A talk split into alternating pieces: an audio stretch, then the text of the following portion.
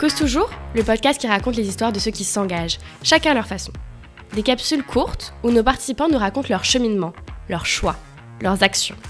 Bref, comment ils se battent pour la cause qui leur tient le plus à cœur. Alors Cause, tu nous intéresses. Un podcast produit par l'association Use Forever. Bonne écoute.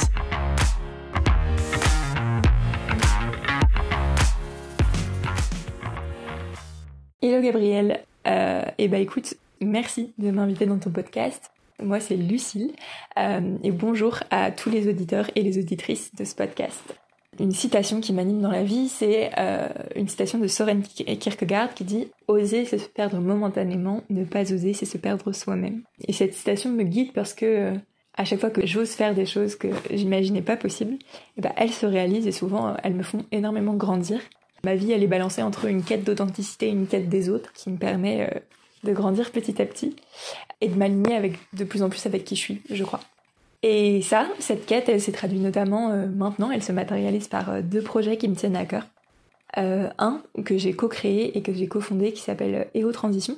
C'est une association qui accompagne des personnes en transition de vie, notamment avec le Transition Express, qui est un, voyage en autostop sans ressources par équipe à la découverte d'écolieux et euh, un projet euh, bah, que je viens porter ici dans ce podcast qui, euh, qui s'appelle Grenadine et qui est une agence de design des nouvelles coopérations, je définis un peu comme ça, et qui dans lequel en fait j'ai lancé un, un, programme qui s'appelle Vitalité et prendre soin, qui s'adresse à tous les leaders de collectifs, donc que ce soit des facilitateurs, des coachs, euh, des personnes, des salariés dans le milieu associatif ou bien euh, des leaders de collectifs euh, engagés.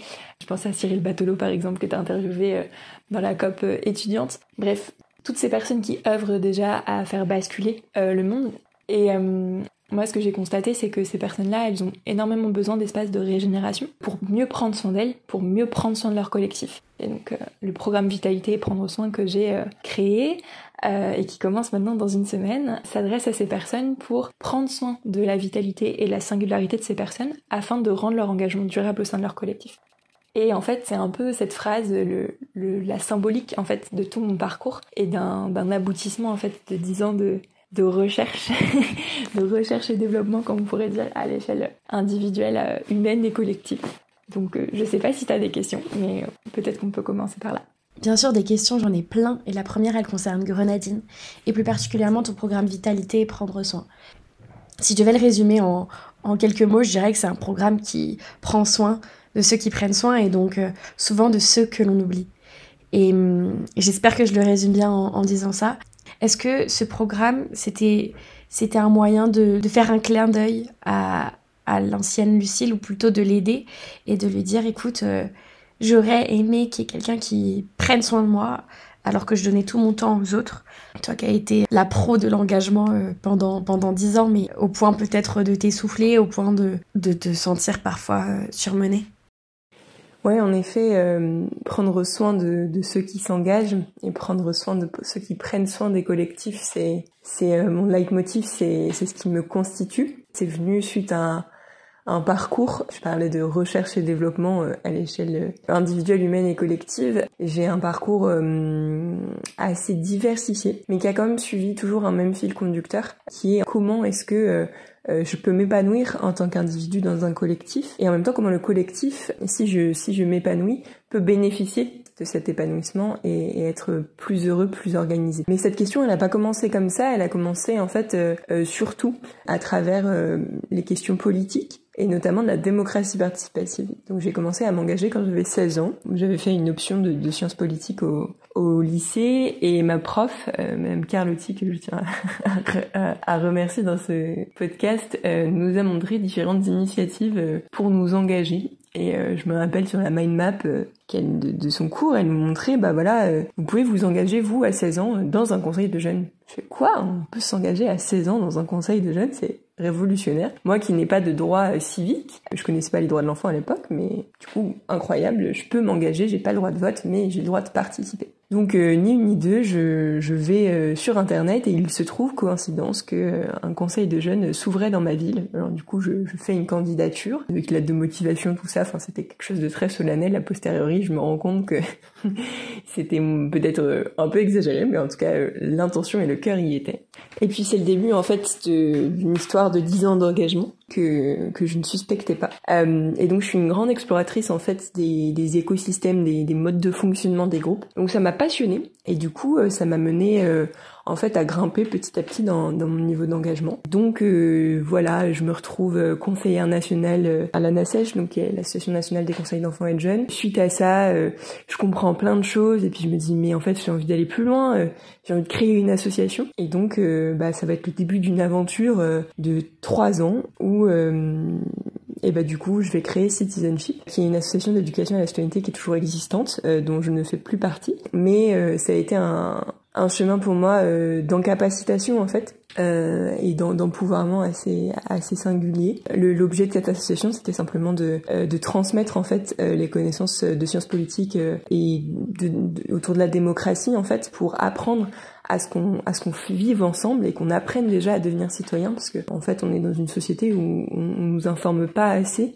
des droits qu'on a et surtout des possibilités qu'on a en tant que jeune et donc il y avait aussi cet idéal de vivre ensemble qui me qui me tient vraiment à cœur depuis depuis assez jeune donc en fait voilà cette association ça m'a permis euh, et ça nous a permis puisque c'était une aventure aussi collective euh, bah, à 18 ans euh, pour moi de, de créer une asso de de me rendre compte que bah voilà qu'est-ce que c'était que gérer un budget qu'est-ce que c'était qu'avoir des partenaires et en même temps de transmettre les connaissances que moi j'avais euh, parce que j'ai fait un, parcours de droit et de sciences politiques dans mes études à des plus jeunes que moi et, donc à créer des jeux des ateliers des façons de faire qui permettaient de sensibiliser et de de, de dire c'est possible en fait vous pouvez participer. On a créé des jeux euh, des assemblées des simulations d'assemblées parlementaires on a créé euh, des jeux autour de la démocratie suite à mon départ il y a des personnes qui ont créé aussi des euh, un jeu de, cette famille autour des institutions. Voilà, et donc ce, parcours m'a animé pendant trois ans et j'ai pu constater quand même beaucoup de choses euh, dans le milieu associatif qui m'ont énormément marqué. Et notamment parce que je me suis pas cantonnée qu'à cette association, mais euh,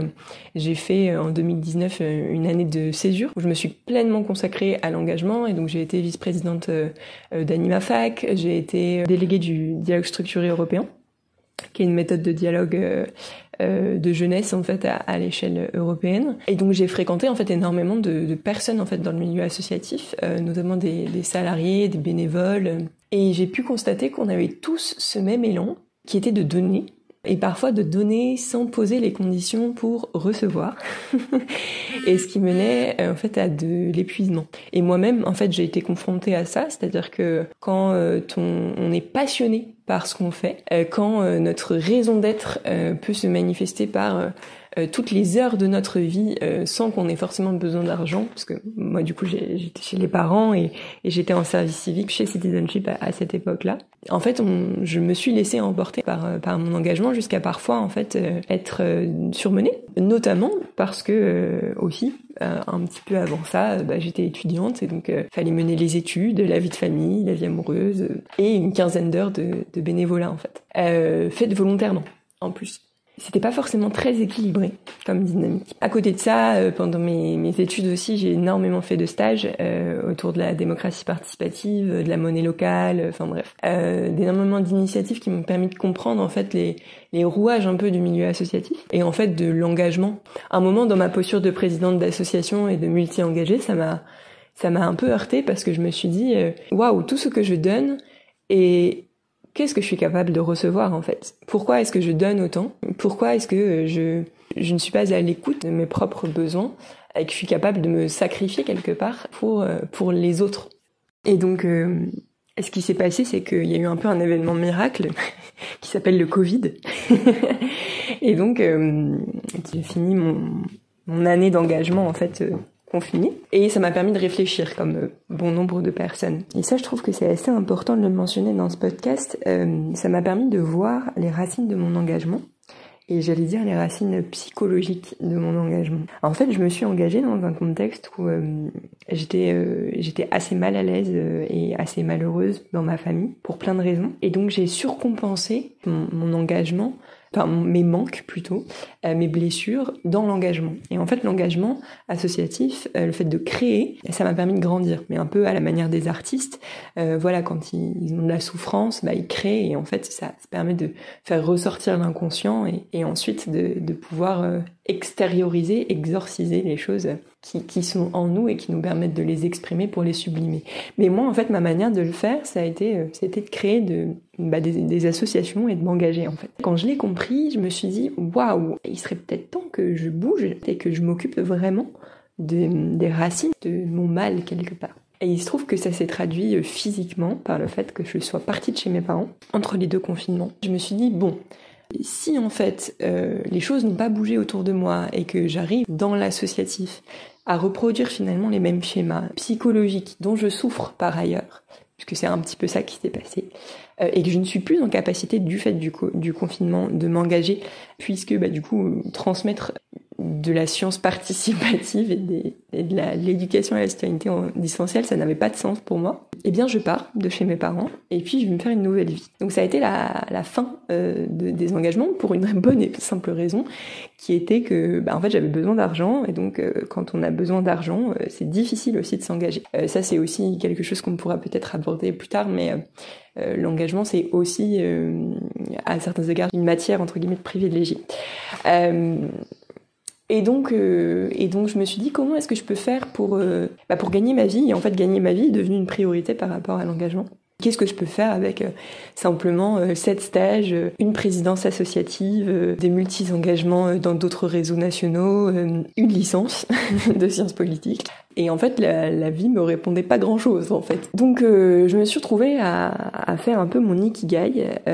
donc, une équation simple qui est de dire bon comment est-ce que euh, je fais la part entre ce dont le monde a besoin, ce que je sais faire et pourquoi je peux être payé. Et donc j'ai décidé d'être ingénieur, de devenir ingénieur pédagogique et donc de concevoir de la formation, des ateliers, notamment en ligne puisque c'était le confinement. Et je te la fais courte, mais en fait le milieu du salariat m'a pas du tout plu au vu de mon profil euh, en fait qui était déjà entrepreneurial sans que je le sache. Et donc j'ai décidé de monter mon entreprise six mois après être rentrée en alternance. Donc j'étais tout le temps en alternance et j'ai monté mon entreprise, ce qui était quand même un, un sacré affront. Et en fait j'ai exploré pendant euh, deux ans euh, des, des, missions en freelance autour de l'intelligence collective. Et donc comment est-ce que justement je pouvais me mettre au service de collectifs, de projets qui facilitaient l'apprentissage, qui facilitaient le fait de faire ensemble et d'apprendre à faire ensemble? Et en fait, ce que j'ai constaté dans ce milieu-là, donc là dans le milieu entrepreneurial, c'est semblablement les mêmes choses qu'il y avait dans le milieu associatif. Euh, des personnes euh, indépendantes, avec des forts caractères, entreprenantes, qui en fait donnaient euh, beaucoup d'elles-mêmes pour les autres, en plus avec la variable capitaliste, entre guillemets, qui te pousse à trouver de l'argent et qui des fois te pousse à t'épuiser. Euh, mais c'est un peu le même système dans les associations où en fait, comme il n'y a pas de financement comme dans des entreprises où on vend des choses, euh, et bah du coup on est obligé d'aller chercher des financements et ça coûte énormément d'énergie. Le parallèle entre association et indépendant pour moi peut être fait dans la mesure où euh, il y, a, une recherche d'aller euh, se financer, se sustenter et de vivre de sa passion. Et notamment dans ce milieu-là, j'ai vu euh, beaucoup de femmes facilitatrices qui s'épuisaient, qui n'avaient plus les moyens, en fait la disposition de s'engager. Et je me suis dit mais dans, quel monde on, enfin on marche sur la tête en fait? Nous, les facilitatrices, les facilitateurs, les personnes qui, les leaders de, de collectifs, les leaders associatifs, comment est-ce qu'on en vient à euh, se sacrifier pour les autres? Comment est-ce qu'on en vient à en perdre notre propre souveraineté alors que euh, on est là pour prendre soin du collectif? Qui prend soin de nous? Qui euh, nous permet de nous régénérer, de nous de reprendre contact avec euh, les super pouvoirs qu'on a, qui est euh, en fait d'accompagner les gens et les collectifs à se transformer. Et ça, c'est pas rien. Donc je me suis dit bah il faut faire quelque chose pour ça. Et euh, il faut euh, non seulement, euh, enfin j'ai envie plutôt, non seulement d'accompagner à, à, mettre de la lumière sur qu'est-ce que ce, qu'est-ce que ce métier singulier qui est pas assez connu, ce que j'appelle le métier d'accompagnant des transformations collectives, et en même temps comment est-ce que on peut accompagner ces personnes à trouver un espace entre pairs pour se régénérer? Comment est-ce que on peut aussi les aider, les soutenir à reprendre contact avec leur vitalité, ce qui les rend vivant, ce qui les met en dynamisme, ce qui les met en joie. Puisque en t'écoutant, on comprend que tu es passée de super bénévole à super entrepreneuse, est-ce que tu peux nous en dire davantage sur euh, ton passage de l'un à l'autre et à quel point ça a changé ta vision de l'argent? Oui, merci euh, Gabrielle euh, pour cette question qui est hyper précieuse pour moi. Déjà, je tiens à dire que mon rapport à l'argent, il est Il a été formé, déformé, reformé, transformé à nombreuses reprises et c'est surtout dans cet endroit de ma vie, particulièrement en ce moment, où je m'interroge beaucoup sur ma relation à l'argent. Mais je peux peut-être raconter en, quelques phrases pourquoi est-ce que je suis passée euh, de super bénévole à super entrepreneur, comme tu dis, et un jour peut-être euh, super euh, gardienne de la source de grenadine avec euh, toute l'abondance que ça comportera, je, le souhaite et je l'espère. La question de l'argent, pour moi, elle s'est pas posée, parler de privilèges, parce que en fait, j'étais étudiante, quand j'étais bénévole, en tout cas, j'avais les conditions qui me permettaient de me lancer, à savoir être logée, nourrie et blanchie chez les parents et d'avoir un toit, de pouvoir avoir du temps libre aussi, de pas avoir à travailler à côté de mes études parce que mes parents étaient des fonctionnaires et avaient une situation euh, stable, donc merci à eux. Et je me rendais pas compte de ça, mais euh, déjà, il n'y a pas beaucoup de personnes qui ont cette capacité, cette disponibilité d'engagement. Et donc, ça m'a permis de me donner à cœur perdu dans le bénévolat. Et j'ai constaté dans ce milieu-là qu'on était beaucoup à renier la question de l'argent ou avoir des difficultés de par la, structure euh, des financements euh, publics et euh, privés des associations où une association, par définition fiscalement, doit avoir des recettes qui sont égales à ses dépenses et une association n'est pas destinée à faire du profit. Je ne vais pas épiloguer là-dessus, mais de plus en plus, les associations se rapprochent du modèle d'entreprise. Mais il y a quand même cette croyance très forte qu'on ne peut pas gagner d'argent dans l'associatif et que du coup, l'associatif, c'est faire le bien sans argent avec la force humaine, la solidarité, le faire ensemble. J'étais pleinement et éperdument promotrice de ce discours jusqu'à ce que, en fait, euh, euh, moi, il y a une bascule dans ma vie. Euh, je pense que je l'ai raconté, mais c'est que j'ai dû partir de chez mes parents et euh, on avait une croyance, en tout cas un, héritage par rapport à l'argent qui fait que quand euh, on part de la maison, on n'est pas soutenu par ses parents et on doit se, apprendre à se débrouiller dans la vie. Un peu comme un oiseau qui sort de son nid, bah, il apprend à voler tout seul. Et donc j'ai dû apprendre à voler de mes propres ailes et gagner mon propre argent. Et euh, là, ma relation à l'argent a complètement changé de texture puisque du coup je ne pouvais plus m'engager, donner de mon temps parce que mon temps je devais le passer gagner de l'argent pour survivre. Et du coup, j'ai compris la situation de beaucoup d'étudiants et jeunes qui, euh, en plus c'était au moment du Covid, allaient dans les banques alimentaires, etc. Moi-même, j'y suis allée et j'ai essayé de faire un peu du hacking social pour trouver les moyens de ma subsistance. Vraiment, ma relation à l'argent, elle a vraiment changé en, l'espace de trois ans jusqu'à ce que du coup, je, je devienne salariée en apprentissage. Et donc là, j'ai eu le confort et le goût, le luxe de pouvoir goûter à ce que c'est que d'avoir un salaire qui tombe tous les mois. Sauf que, bah, comme je l'ai raconté, le salariat, ça me plaît pas. Et donc, euh, j'ai eu un rapport à l'argent qui était euh, et qui est toujours biaisé, dans le sens où j'ai euh, essayé de combler un manque et une blessure. Et donc j'avais un rapport à l'argent qui était euh, très euh, objectivé euh, et très fixé, enfin pressurisé par l'objectif. Et donc, comme je suis une nana très ambitieuse, bah, je me suis fixée comme objectif d'avoir 30 000 euros de chiffre d'affaires parce que c'est à peu près le montant qu'il faut pour pouvoir se payer un SMIC. Je suis dans des conditions particulières où je suis entrepreneur et salarié dans une coopérative et donc je ne paye pas 20% de charges comme tous les auto-entrepreneurs, j'en paye 40. Donc il me faut à peu près le double d'un auto-entrepreneur pour vivre au même niveau que, que lui. Mais c'est un choix militant, un choix coopératif et euh, ça me tient à cœur de pouvoir le faire. De ce fait-là, j'ai eu un rapport à l'argent qui était très stressé. Alors que j'ai eu une discussion euh, récente avec euh, un de mes amants euh, qui m'a dit mais Lucille euh, regarde sur trois ans l'abondance la, que tu as générée. Euh, dans le Covid j'ai pu économiser à peu près 10 000 euros parce qu'on sortait plus et que j'avais un salaire très confortable. Et j'ai fait 30 000 euros de chiffre d'affaires qui m'ont permis de me salarier. Donc en regardant ça je me suis dit ah oui quand même je déconne un peu.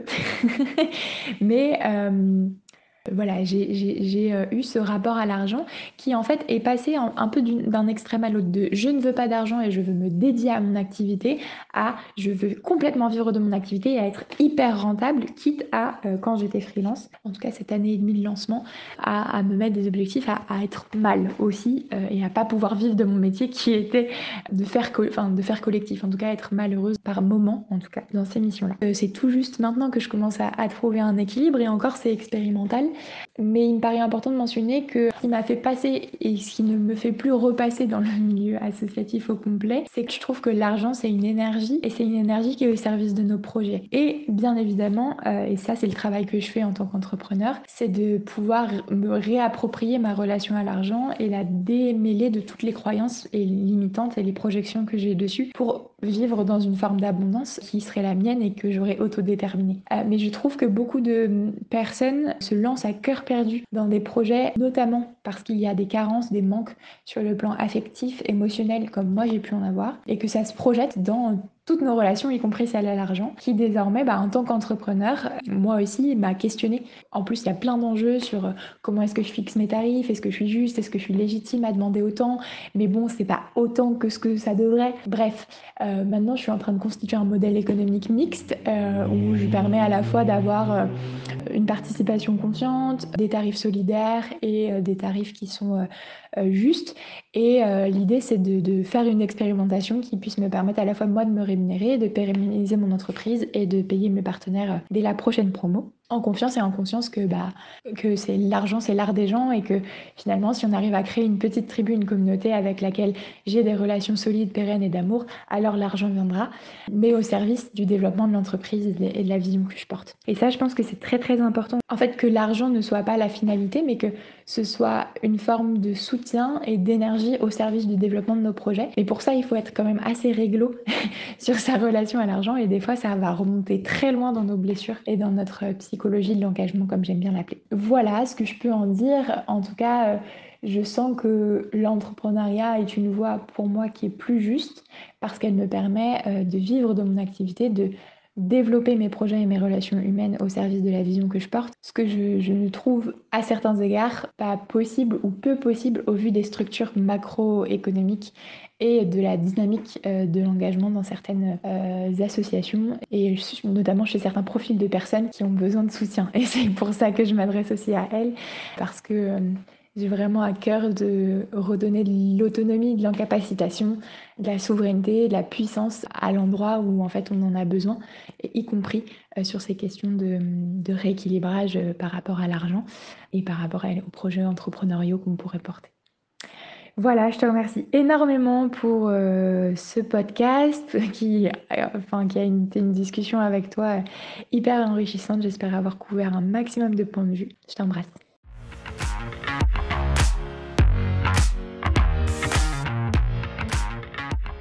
Merci pour ton écoute. Si ça t'a plu, parle-en autour de toi. C'est vraiment le plus efficace pour nous faire connaître. Plus encore, si tu as envie toi aussi de participer, il suffit de nous envoyer un mail à contact, sans s, use-forever.com. Objet, cause toujours. Nous t'enverrons le guide pour t'enregistrer. Dix minutes plus tard, on reçoit ta note vocale et le tour est joué. Et pour en savoir plus sur ceux qui se cachent derrière ce podcast, rendez-vous dans la description de l'épisode ou sur le site de Use Forever, use-forever.com. À bientôt!